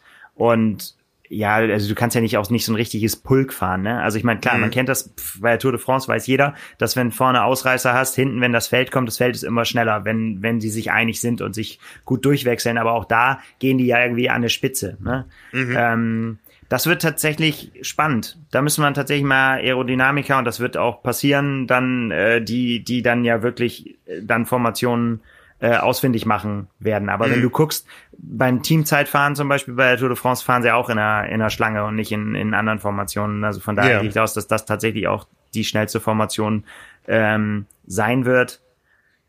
Ja, spannend. Ne? Also da kannst du halt dann eben wild durchtauschen und da kommt es halt eben drauf an, äh, dann die richtigen Leute zu finden. So. Und mhm. das ist aber da sehen wir natürlich auch, da sehen wir natürlich den großen Unterschied. Ne? Und da ja geht's dann, wenn wir nachher auch mal um Machbarkeit und so weiter, wenn wir uns darüber unterhalten, da liegt dann natürlich auch der Knackpunkt. Ja, um, um das mal einzuordnen, äh, Bestzeiten auf der Ironman-Distanz auf dem Rad äh, ganz grob um vier Stunden und jetzt will man das Ganze in dreieinhalb Stunden machen. Also es ist schon ein erheblicher Sprung, der eben nur über gewisse Maßnahmen auch äh, leistbar ist. Ja. Mhm. Ja, und äh, zu guter Letzt hat man natürlich dann noch den Marathon zu laufen. Und ähm, da kann man dann wirklich das zusammenfassen. Da ist dann wirklich alles erlaubt, solange alle die gleiche Farbe haben. ähm, also alle Schuhe, auch steht auch explizit drin, auch Schuhe, die in anderen Wettkämpfen vielleicht verboten sind, dürfen okay. genutzt werden. Ähm, man kann auch die Schuhe wechseln, wenn man möchte. Also man kann, äh, da ist wirklich alles drin. Und auch da ähm, müssen die äh, Leute das nicht durchlaufen. Da kann man quasi auch seine Hasen um sich rum äh, auch abschnittsweise durchtauschen wie es dann ja auch letztendlich äh, beim bei dem äh, Ineos-Projekt auch war, ähm, dass die Leute eben dann eben nicht durchgelaufen sind, sondern immer sich äh, maximal frisch immer wieder waren zu der zu der Position. Also das ist da auch so geplant. Ja, und das sind die Regeln, ne? Und Hört sich so an, als wenn es da gerade eine Menge Traumjobs zu vergeben gibt, so im Bereich äh, Leistungsdiagnostik, Sportingenieurswesen, Nutrition und so weiter. Ja, also ähm, ja. Ja, ist die Frage, ähm, inwiefern die das halt finden, ne? Ob die, ob die Hersteller und ob ihre Radsponsoren und so bereit sind, da jetzt so crazy Sachen ähm, ähm, ja zu entwickeln. Und die Frage, und dabei sind wir jetzt bei der Machbarkeit, ist auch ehrlich, ob es das wirklich braucht, ob das wirklich notwendig ist um das zu erreichen. Ähm, da habe ich mir so ein bisschen mal Gedanken gemacht. Also es wird ja immer gesagt, dass das Radfahren äh, wird immer gesagt, das ist das Tempo, was man da fahren muss, ist so die schnellste äh, Etappe, die es bei der Tour de France mal gegeben hat. So, ne? Mhm. das ist so vergleichbar ungefähr. Ähm, so stand es in den Presseverlautbarungen. Genau. Und wenn man sich aber jetzt überlegt, wie so eine Tour de France-Etappe gefahren wird im Feld und was das bedeutet für da im Feld mitzurollen, in Anführungsstrichen. Immer in Anführungsstrichen. Ne? Das ist natürlich alles mhm. nicht äh, äh, Pillepalle, aber dann ist ja der Punkt, es kommt ja letztendlich nur darauf an, äh, genügend Energie übrig zu behalten. Also im Prinzip muss das Radfahren so schonend wie möglich. Ähm, also es geht ja jetzt für die nicht darum, möglichst viel oder zu sagen, ich will mehr Watt treten, als jemals getreten wurde, sondern mhm. genau umgekehrt. Ich, ähm, das muss so energiesparend wie irgendwie äh, vonstatten gehen, damit dann eben, ich sag mal, ein 230er Marathon am Ende ähm, dass man den gut durchbekommt. Genau, genau. Schwimmen ist noch am ehesten vergleichbar mit einem normalen Wettkampf. Ja. Ne? Radfahren ist ein, eine Energierechnung. Genau. Und da, nun bin ich jetzt kein Sportwissenschaftler, ich bin auch kein Trainer und auch kein Zahlenfreak, der sich da so rein, aber das lässt das Ganze natürlich, was die Machbarkeit angeht, in deutlich andere Bereiche vordringen als das, was man am Anfang vielleicht noch gemunkelt hat ne? und gesagt mhm, hat, so, mhm. boah, wie soll das irgendwie gehen? Ähm, da kann ich mir schon vorstellen, dass es jetzt die ersten Stimmen geben wird, die sagen so, ja, also wenn man das Radfahren gut organisiert kriegt, dann mhm. ist, äh, ist der Schnitt, den man da fahren muss, machbar und dann ist auch noch ein schneller Lauf. Es ist ja immer noch ein schneller Lauf, bleibt ja immer noch ein schneller Mar ja, ja. Marathon, aber auch keiner, der in Bereichen liegt. Also ich weiß jetzt gar nicht so genau, ehrlich gesagt, ob, ähm, ob welche Marathonzeiten ähm, da jetzt von den Protagonisten schon gelaufen wurden. Ich glaube, ich habe nur eins, habe ich nur gesehen. Äh, Nikolaus Bierig hat mal den äh, beim Zürich-Marathon ist sie eine 2,37 gelaufen. Mhm. Ähm, ja, aber das zeigt ja auch schon, dass, dass wir jetzt da eben in Bereiche kommen, ja, wo, wo das deutlich realistischer wird, als was man am Anfang gedacht hat, wo man gesagt hat, ja, aber wenn die das ohne Wind, das niemals schaffen die das, ne? Mhm. Das sieht also jetzt vielleicht dann doch ein bisschen anders aus. Im besten Fall sind die gut aufgewärmt nach dem Radfahren. das wäre, ja, aber das wäre, das wäre genau das Ideale, ne? Ja, dass man, ja. äh, dass, dass da die Energiebilanz noch stimmt, so, dass man sagt irgendwie so, ja, schadfrei überstanden. Ja, aber es ist interessant, ja. Darum geht es ja. Es geht darum, die, die Grenzen der menschlichen Leistungsfähigkeit auszuloten und das, das Optimum da rauszuholen. Aber das ist die Frage. Ist es das wirklich? Sind das wirklich die Grenzen? Das glaube ich nämlich ehrlich gesagt nicht. Also da, äh, da kommen wir, glaube ich, nicht mal ansatzweise in die Richtung. Na, dann, dann formulier es mal so, die, die Grenzen des in den Triathlon-Disziplinen ähm, äh, nach weitgedehnten Regeln machbaren. Ja, ähm, am Ende wird, wird ja immer noch jemand die Distanz schneller zurückgelegt haben als jemand sonst zuvor ähm, und auch einen schnelleren Marathon gelaufen haben müssen als jemand sonst zuvor, der der vorher 3,8 Rad äh, geschwommen ist ja. und 180 Rad gefahren ist. Ne? Ähm, natürlich wird es da auch noch in anderen Bereichen, also es wird sicher keine Wechselzone sein, äh, die so lang ist wie der Hamburger Ballindamm. ähm, ähm, oder große Zelte, durch die man durch muss, wie in Rot oder so. Ähm, das wird ja alles optimiert sein dafür. Also der, man versucht da sicher die Faktoren so überschaubar wie möglich zu halten. Ähm, ja, äh, aber ja. letztendlich, letztendlich ist es dieser Baukasten, ja. Äh, du musst einfach ähm, alle Faktoren so unter einen Hut bringen. Das musst du in einem normalen Rennen auch, aber da spielen einfach taktische Dinge eine ganz andere Rolle. Ähm, du musst einfach jetzt, du, du hast, du hast ein größeres Portfolio, aus dem du schöpfen kannst, und darum geht's in andere ähm, Zeitbereiche, ähm, die wir auf der normalen Triathlon-Strecke so sicher nicht so bald sehen werden. Ja, also ja. Ne, genau, ähm, darum geht's. Ja, darum geht's. Ne? Also es geht darum, Dinge auszuloten und man hat viel mehr Auslotemöglichkeiten, als man sie sonst in einem Wettkampf hätte. Genau. Ähm. Deswegen ist es, aber das ist meine persönliche Meinung auch ähm, für mich, das ist halt, es ist halt kein Langdistanz-Triathlon. Das ist es nicht, weil also der, das ist für mich entscheidend, ist halt dieses, ich muss die Raddistanz alleine ohne Windschatten fahren bewältigen. Mhm. Das, das ist für mich es gehört untrennbar dazu. Und in dem Moment, wo das aufgebrochen ist, ist es eine andere Disziplin. Lass es noch, lass es noch Triathlon nennen, aber es ist, äh, es ist eine andere Disziplin. Es ist ein Kunstobjekt, das, äh, das ist es auf jeden Fall. Ne? Ja. Mhm. ja Mich genau. interessiert noch bei den Regeln gerade, ähm, muss äh, die Mannschaft gleichen Geschlechts sein oder kann auch ein äh, Pulk 80 Kilogramm, 90 Kilogramm schwerer Männer eine zarte Lucy Charles über den Radkurs ziehen. Ich kann es nochmal vorlesen. Each competitor may recruit any number of swimmers, cyclists and runners to help them pace, draft, provide, bla bla bla bla. Also es ist nicht genau spezifiziert. Man kennt das von großen Stadtmarathons, dass ja. da immer äh, sich die, die zierlichen Frauen in einer großen Männertraube verstecken, die dann am Ende gewinnen. Ähm, könnt ihr auch da, also ist bei den Frauen sicher ein größerer Faktor als bei Männerrennen, ganz klar, ja, aber ja. Ähm, ich sag mal, wenn, wenn Lucy Charles jetzt äh, Schwimmerinnen rekrutieren müsste, die schneller schwimmen als sie, dann hat sie deutlich weniger Auswahl, als wenn sie Schwimmer rekrutieren könnte. Ja. Das äh, ist so, aber das kann ich, ehrlich gesagt kann ich mir nicht vorstellen, dass da eine Einschränkung gemacht wird, weil so nee, viel nee. wie erlaubt ist, dann ja. wüsste ich nicht, warum man dann das jetzt auf einmal wieder nicht erlauben sollte. Also ähm, ja, solange kein Motor dran ist und ja. keine, man nicht gezogen wird. Seile ja. und Motoren sind gänzlich ausgeschlossen. Seile und Motoren. ja, ja äh, spannend. Ähm, das deckt sich so ziemlich mit den Resonanzen, die, die sowohl wir auf äh, unseren ganzen Kanälen ähm, bekommen haben. Also es war ja viel Wirbel letzte Woche Mittwoch, als wir das Ganze veröffentlicht haben, äh, mit einigen Artikeln. Unter jedem einzelnen Artikel waren viele, viele Kommentare, ähm, die das komplette Spektrum abgedeckt haben. Äh, von äh, ja super, ähm, das macht den Sport bekannter und äh, ich gucke mir das auf jeden Fall Fall an, weil ich das spannend finde, was da möglich ist, bis zu kompletter Ablehnung. Ähm, ja, das, das war das Erwartbare. Auch, auch aus, aus äh, Athletenkreisen, ähm, da ist es ein bisschen stiller. Also viele mögen sich auch nicht dazu äußern. Wir haben ja durchaus auch beim einen oder, anderen Mal nachgehakt, beim einen oder anderen prominenten Athleten. Also wir wissen, dass auch ähm, die Athleten, die jetzt äh, da benannt wurden, auch nicht die ersten waren, die man angesprochen hatte. Also man hat offensichtlich auch bei den aktuell schnellsten der Welt angefragt, die das abgelehnt haben. Ähm, von Daniela Rief gibt es auch ein offizielles Statement in der neuen Züricher Zeitung hat sie ein Interview gegeben, wo sie ganz klar gesagt hat, in dem Moment, wo es äh, hieß, äh, das Ganze wird mit Windschattenfahren stattfinden, äh, in dem Moment bin ich raus als Teilnehmerin. Wir haben aber gehört, dass sie durchaus auch mal im Pace-Team von Nikolaus Birk eine Rolle spielen soll. Ähm, ja, ähm, es gibt viele Dinge, die wir noch nicht wissen, äh, wo wir noch nicht wissen, wie weit spielt da auch ähm, die enge Nähe zum Team Bahrain Endurance 13 eine Rolle. Ja, vielleicht findet das Ganze sogar da statt, was das natürlich nochmal unter einem anderen äh, Blickwinkel erscheinen lässt. Also wir haben ja auch durchaus da ähm, die, die Umstände hinter dem Team auch schon mal auf diesem Kanal ähm, beleuchtet und kritisiert.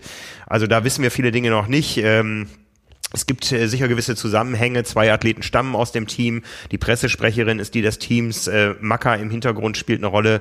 Ähm, ja, es, es bleibt spannend, ja, und das ist eben das Schöne. Ähm, Gerade ja, in Phasen genau. wo, wie jetzt, wo, wo sich eben dann doch äh, mal etwas weniger dreht im Triathlon-Sport, gibt es ein Projekt, über das es sich sicher zu berichten lohnt, ähm, was man durchaus äh, kontrovers diskutieren kann, was wir auch tun und äh, wo wir aber auf jeden Fall am Ball bleiben werden. Genau, also ich bin auch total entspannt. Ich finde ähm, erstmal äh, ja, also nachdem ich ja meinen Punkt gemacht habe, mit, dass ich, dass ich mhm. finde, dass man das nicht äh, äh vergleichen kann, da hört es dann aber auch schon auf für mich irgendwie, dass ich mir da groß Sorgen machen äh, würde, weil letztendlich äh, finde ich so, da, also man kann ja sagen, lass sie doch, lass sie doch machen und dann guckt man sich das an, wenn man möchte und wenn nicht, dann guckt man sich das nicht an. Ich sehe da keinen Aufreger drin. Ähm, auch das Thema Doping, was dann immer sofort mit reingeschmissen wird sehe ich in äh, diesem Fall nicht anders als bei jedem anderen äh, Vorhaben auch, denn die stehen ganz normal weiter in ihren Pools, werden ganz normal weiter mhm. getestet, wie sie immer getestet werden. Von mhm. daher gibt es da aus meiner Sicht keine an, keinen Anlass zu sagen, ähm, dass das ein Problem ist. Ob man generell immer dieses äh, höher, schneller, weiterdenken haben muss, das kann man diskutieren. Da kann man sagen, das gibt mir nix. Ich, ähm, ich finde das nicht gut. Ich habe das Gefühl, dass das ähm, das normale Renngeschehen überhaupt nicht gefährdet. Also dadurch, selbst wenn sie es schaffen, wird Hawaii nicht weniger spannend, da wird äh, Rot nicht weniger spannend und werden mhm. wird wird auch das äh, Rennen, wenn es denn überhaupt eins gibt, über die äh, Weltbestzeit oder um die Weltbestzeit, wird nicht weniger spannend äh, zu sehen, ob das schafft. Es ist überhaupt nicht weniger spannend ähm, zu sehen und es bedeutet auch überhaupt nicht, wenn jetzt ähm, keine Ahnung, wenn jetzt die ersten großen äh, Rennen kommen oder auch wenn dann Hawaii kommt und äh, ähm, Lucy Charles Barkley da nicht gewinnt, bedeutet das ja trotzdem nicht, es bedeutet ja nicht, dass sie deswegen dann nicht bei diesem Unternehmen erfolgreich sein kann. Mhm. Ähm, und das gleiche gilt für Alistair Brownie. Und ja, also ich kann den Aufreger nicht so richtig sehen. Also warum, warum man, warum man dem so ablehnend entgegenstehen muss, das erschließt sich mir nicht. Aber das kann ja jeder auch für sich entscheiden. Ich finde es interessant. Ich finde auch so aus technischer Sicht, was, was lassen sich die Leute einfallen? Gibt es, äh, gibt es Dinge, vielleicht entwickeln sich daraus auch Dinge, die man äh, auch ableiten kann. Vielleicht kann man sagen, ähm, ja, da ist jetzt nochmal, was was ich, keine Ahnung, ein neuer Anzug äh, gefunden worden. Das ist ja als Spekulation jetzt und dafür ist die Zeit auch relativ knapp. Ähm, das ja. ist ja, das ist ja wie überall, ja. Man kann die Formel 1 kritisieren, aber was an Technologien in der Formel 1 und für die Formel 1 entwickelt wurde, das äh, findet sich inzwischen in ganz vielen anderen Bereichen wieder. Man munkelt ja, der Klettverschluss kommt aus der Weltraumfahrt und äh, auch dieses äh, Projekt, wo man versucht hat, einen, einen Marathon und dann am Ende das auch erfolgreich geschafft hat, einen Marathon unter zwei Stunden zu laufen, ähm, das hat ja auch für Aufsehen äh, gesorgt, ohne dass äh, das einen, einen tatsächlichen Weltrekord, der in Berlin gelaufen wurde, irgendwo in den Schatten stellt oder so. Es ist ein, ein anderes Thema. Ähm, ja. Es sorgt für Aufmerksamkeit, es sorgt für Aufmerksamkeit für die Athleten. Also die Athleten, die vier, das kann man glaube ich auf jeden Fall sagen, die werden auf jeden Fall die großen Gewinner sein, egal wie das Ganze ausgeht. Ähm, die werden da schon ähm, äh, in Szene gesetzt und, und das auch monetarisieren können. Äh, da gehe ich mal von aus, dass das eine, eine ganz große Nummer ist und Ähm, so werden auch neue Sponsoren in den Sport kommen. Es werden sich äh, neue Menschen, die bisher mit Triathlon noch nichts am Hut hatten, äh, sich das Ganze anziehen äh, oder ansehen. Ähm, äh, sei es nur dadurch, dass jemand, der mit Triathlon überhaupt keinen Bezug hat, noch kein Triathlon-Abo hat, aber ein Netflix-Abo, äh, wo nämlich die äh, Dokumentation als als Serie laufen soll. Ähm, ja, das kann dem Sport nur gut tun und ähm, natürlich wird äh, der harte Kern der Sportart das Ganze kontrovers diskutieren, da sind wir ein Teil davon und so fühlt sich das erstmal gut an. Also ich freue mich da auf das, was sich da in dem nächsten Jahr abspielen wird und bin gespannt, welche Erkenntnisse das bringen wird. Ähm, es wird auf jeden Fall nicht langweilig. Ich glaube tatsächlich auch, dass das Thema, nachdem es jetzt einmal hochgekocht ist und ähm, mein erster Gedanke war auch, ähm, oh, was macht das mental mit denen irgendwie, ne? Das jetzt rausgehauen mhm. zu haben und tatsächlich auch so ein ähm, absolutes Ziel, äh, wo es auch nicht äh, irgendwie äh, ja fast geschafft, ist auch gut oder so. Ähm, ne, da gibt's nur entweder geschafft oder versagt, sagen wir mal. Der, also jetzt so in der Öffentlichkeit. Nicht, ist nicht meine Meinung, aber ähm, es ist natürlich, es ist ein Ziel, was angreifbar macht. Und ich habe die, meine ersten Gedanken waren so, das ist ein ziemlich langer Zeitraum, um jetzt immer wieder damit konfrontiert zu werden und, ähm, und, und den Druck aushalten zu müssen. Je länger ich da jetzt drüber nachgedacht habe, ähm, und auch wenn jetzt eben rauskommt, äh, also wie, wie jetzt auch die Regeln sind und so weiter mit Windschatten und so weiter, ähm, glaube ich, dass das den Druck rausnimmt und auch mit den Rennen, die wir noch vorher haben, werden, hoffentlich, mhm. ähm, dass die total entkoppelt sind davon. Und dass ja, ja, wirklich ja. dieses, dieses Projekt dann natürlich schon auch früh dann auch angegangen werden muss, auch trainingstechnisch. Mhm. Ähm, aber dass der dafür dann auch noch genug Zeit ist. Also ähm, deswegen, ich glaube, das wird erst später wieder ein Ding und ich glaube nicht, dass das zum Beispiel, wenn wir jetzt mal, ja, sowohl Brownlee als auch ähm, ähm, Charles Barkley nehmen, wenn dass, dass die das nicht wirklich beeinflusst, zum Beispiel auf Hawaii hin. Nee, das glaube ich auch nicht. Ja, wir haben ja auch lange erstmal intern spekuliert, bevor es dann rauskam, wann das Datum ist, äh, wann das Ganze denn stattfinden kann. Also wir hatten eigentlich eher ganz andere Daten im Kopf. Ähm, aber es macht durchaus Sinn, dass dieser zeitliche Horizont so groß angelegt ist. Für zwei der Athleten nehme ich an, ähm, die haben nichts mehr zu gewinnen oder zu verlieren. Die nehmen das einfach so mit. Eine Nicola Spirik, die muss sich nichts mehr beweisen. Ja, ähm, für die ist das nochmal so ein i-Tüpfelchen auf einer langen Karriere, ähm, nochmal in andere Bereiche vorzustoßen. Äh, gar nicht mal was das Sportliche betrifft, sondern sondern eher so das äh, äh, Bohey, was da drum gemacht wird. Ja, also ähm, es, es sei ihr gegönnt. Sie hat viel gemacht im Sport, viel erreicht für den Sport, auch viel zurückgegeben. Ja, ein Alistair Brownlee ähm, ist in Großbritannien ein Superstar. Der ist ja auch so ein bisschen immer der Primus inter pares, wenn man in der ganzen Kommunikation sich das anschaut. Ähm, so die ersten Verlautbarungen äh, pressemäßig waren immer, äh, Alistair Brownlee ist einer von denen, die das versuchen werden. Ja, das war so die Headline. Ja, also ähm, da, da versucht man schon, glaube ich, mit dem Stellenwert, den er in Großbritannien hat, äh, wo die Kurzdistanz eh eine ganz andere Rolle spielt als die Langdistanz, äh, da versucht man da irgendwo äh, was rauszuholen. Ein Blumenfeld ist ein Athlet, über den man überhaupt äh, spricht, ja, und eine Lucy Charles Barclay ist sicher auch noch nicht auf dem Zenit ihrer Karriere. Also ganz unterschiedliche Konstellationen. Das macht das Ganze irgendwie so spannend und so, so interessant und ähm, gibt auch eine große Chance für Storytelling, gerade eben auch in diese Bereiche rein, die mit Triathlon nicht so viel am Hut haben. Ne? Ich meine, ähm, wir kennen diese vier Athleten, aber da draußen kennt sie niemand und äh, da wird man sicher vier verschiedene Geschichten erzählen können und so ja. eben den Triathlon-Sport in, in den Köpfen der Leute, Leute verankern. Absolut. Naja, und mhm. auch die Taktik, wenn man denn dann so will, quasi dieses, äh, dieses jeweils, diese zwei Rennen, die es dann ja sind, äh, ja. In, intern, die ja auch nochmal ganz unterschiedlich auch motivieren können. Ne? Also ähm, die das ja sicherlich auch anders angehen werden müssen. Also ja. Lucy Charles wird schneller schwimmen und ähm, ja und bei den äh, bei den Männern gute Frage. Also Brownlee ist ja eher für Vollgas be bekannt. Also da vielleicht wird das ja das erste Mal in seinem äh, Leben, dass dass die Vernunft Einzug hält dann irgendwie, weil er weil er so viele Leute um sich rum hat, die die ihm das Denken abnehmen, dass dass das über dass das über Pacen, was man bei ihm ja auch schon gesehen hat, äh, äh, vielleicht da keine keine so große Rolle spielt. Aber ja, ja lassen wir es einfach auf uns zukommen. Lass uns auch zukommen. Wird ne? doch spannend, ja. Ja, ja.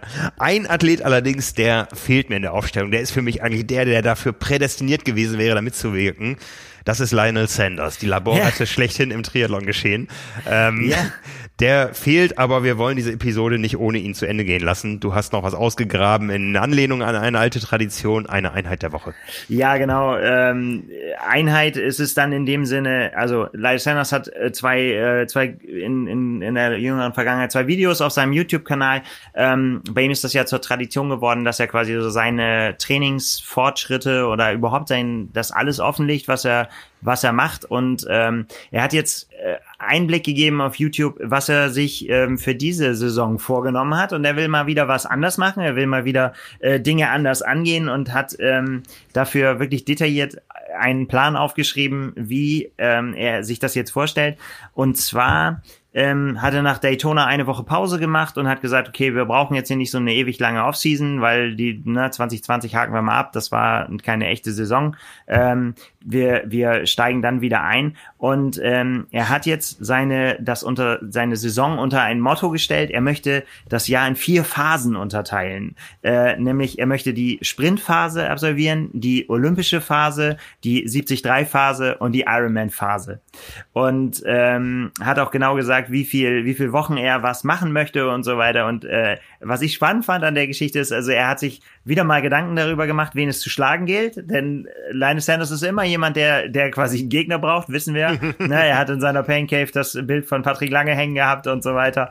Mhm. Ähm, und äh, er hat ganz klar ausgemacht als Hauptgegner die Norweger. Also sowohl äh, Christian Blumfeld als auch ähm, Gustav Iden. Das sind für ihn die, die Guys, die es zu schlagen gilt, sagt er, weil er gesagt hat, die haben halt gezeigt, ähm, vor allen Dingen auf der 73 und äh, Distanz und er macht sich überhaupt gar keine Illusionen, sagt er, dass das bei Gustav Iden, wenn er nach Hawaii kommt, äh, auch auf der Langdistanz ganz genauso ablaufen wird. Er wird da einfach yeah. hinkommen und wird alle in Grund und Boden äh, äh, äh, sporteln.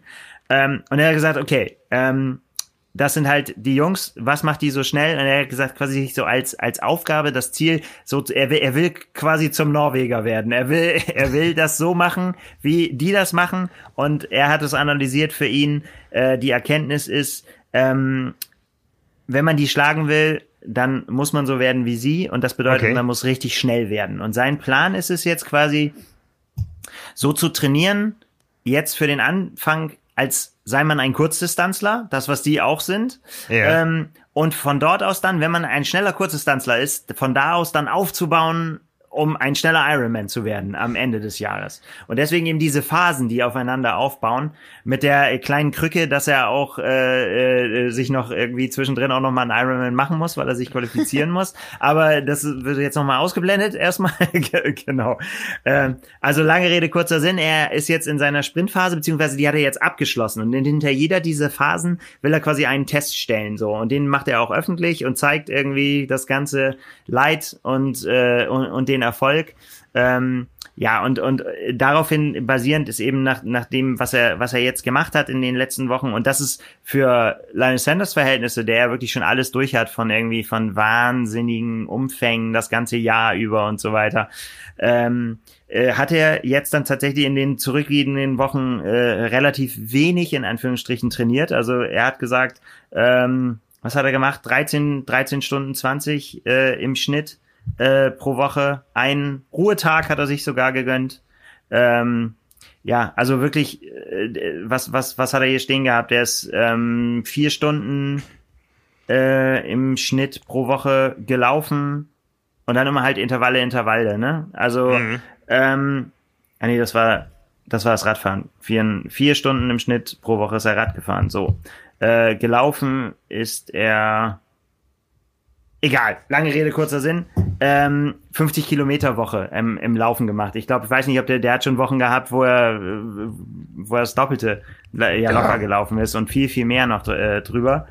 Ähm, genau. Und jetzt halt eben schnell, und weniger intensiv und das Ganze am Ende mit einem Test versehen. Und da gibt's dann ein extra Video, wo er quasi an einem Tag eben äh, sich dem Sprinttest der Sprintphase stellt. 1000 Meter Schwimmen, 20 Kilometer Rad, 5 Kilometer Laufen. Also Schwimmen morgens und dann das Radfahren und das Laufen direkt hintereinander äh, in der Wüste ähm, rausgefahren und dann hat er diese, äh, äh diese Tests gemacht und äh, ich finde es extrem erstens motivierend, äh, ihn mhm. dabei zu beobachten, weil er halt auch wirklich so sein Innerstes nach außen kehrt. Ne? Also äh, das startet halt damit, dass er sagt, wie sehr er sich dazu zwingen muss, das Schwimmtraining nicht zu hassen und das Wasser zu hassen und jedes ja. Mal versuchen, mit seinem Biss, den wir von ihm kennen, irgendwie gegen das Wasser zu arbeiten, weil er auch weiß, dass das nichts bringt. Aber es fällt ihm trotzdem so schwer. Ne? Und äh, ähm, wird dann mitgenommen und das ist äh, total witzig. Sein Schwimmcoach sagt dann zu ihm, nein, es geht nicht um die Zeit, es geht darum, dass du gleichmäßig schwimmst. Du musst das, ne? Es, die Endzeit ist jetzt erstmal egal. Ich will, dass du, wie du schwimmst, darauf kommt es an. Leine nickt, dreht sich um zu Heather Jackson, die auf der anderen Bahn schwimmt und sagt, welche Zeit willst du schwimmen? Und der Coach sagt so, okay, ich geb's auf. Aber, ja, okay, ich meine, ähm, Schwimmen für ihn dann. Und dann sind wir jetzt tatsächlich bei der lange Rede kurzer Sinn bei der bei der Einheit oder Einheiten des Tages. Seinen 1000 Meter Test 12 Minuten drei. Ja er sagt ah, ja. peinlich für einen Profi noch lange nicht das wo er hin will und wo er hin muss. Aber es ist Schnitt auf 100 ja. Es ist nun mal der Stand den er jetzt hat und damit ja. muss er jetzt nun mal leben. So. Dann äh, 20 Kilometer Rad ähm, geht's raus in die Wüste. Ähm, 25 Minuten ähm, 19, also 25, 19, da war er so, hm, weil er gesagt hat, so, es hat sich noch nicht richtig angefühlt. Da weiß er, dass er noch mehr drin hat und äh, es wäre eher so, er ist eher so vom Gefühl und auch von der Herzfrequenz das gefahren, was er so für ein 40, für 40 Kilometer hätte durchhalten können. Also da hat er gesagt, das war noch nicht so all out. Laufen mhm. allerdings war es dann interessant. Also er stellt dann das Rad ab und äh, fängt dann an zu laufen und die fünf Kilometer läuft er dann in der 15.08. Und das ist tatsächlich für ihn jetzt in, in dieser Phase, es war ist persönliche Bestleistung über, äh, über fünf Kilometer nach dem Laufen, also mit der Vorbelastung. Ähm, und das ist natürlich schon echt eine Zeit, wo, wo man sagen kann, so ja, das war jetzt schon schon ganz schön flott. Also da so ein PB ja. hinzulegen ähm, und äh, in seiner unnachahmlichen Art äh, äh, mit mit vollem Einsatz und äh, der Schnurrbart ist zurück. Ganz wichtig. Also, ne, das ist äh, tatsächlich was, wo man sagen muss, okay, jetzt fängt's wieder an, hier wirklich mal ernste Formen anzunehmen. Ne, wenn der Schnurrbart zurück ist, dann äh, können wir einiges erwarten. Also, ja. das war das war der Test. Ähm, äh, eine sehr sehenswerte Einheit, die man wirklich äh, sich äh, im Detail angucken kann. Coole Videos, wie man es kennt, äh, von den Kollegen auf seinem YouTube-Kanal. Also es ist gleichzeitig ein, ein äh, Videotipp und die äh, Einheit von Linus Sanders. Also sehr, sehr sehenswert. Ich finde es extrem motivierend und äh, auch so ein bisschen verrückt. Kann man sich ein bisschen was abgucken. Ja, schaue ich mir gerne an. Nicht heute, heute muss ich selber Video machen, aber Mach die eine oder andere Rolleneinheit wird kommen. Ja, in diesem Sinne, danke Nils. Nichts zu danken. Für unterhaltsame eineinhalb Stunden. Danke, Frank. Ich habe eine Menge gelernt, äh, auch über das Projekt Sub 7, Sub 8 und ähm, ja, hoffe, euch da draußen hat es auch gefallen. Wenn es so war, dann hinterlasst uns gerne einen Kommentar, einen Like, einen Daumen hoch, was auch immer. Ja, äh, fünf Sterne bei ähm, iTunes äh, oder Apple Podcast, wie es heutzutage heißt. Ah, ich hasse dieses Phishing for Compliments. Äh, aber es macht man so am Ende eines Podcasts. Ist doch gut, dass du das machst. gut, alles klar. Danke dir, Nils, und äh, euch allen da draußen eine schöne Restwoche. Wir sehen uns äh, wie immer dienstags und donnerstags abends um 19 Uhr bei verschiedenen Sportübungen. Und ansonsten hören wir uns nächste Woche hier wieder. Macht's gut, bis dann. Bis dahin. Ciao, ciao.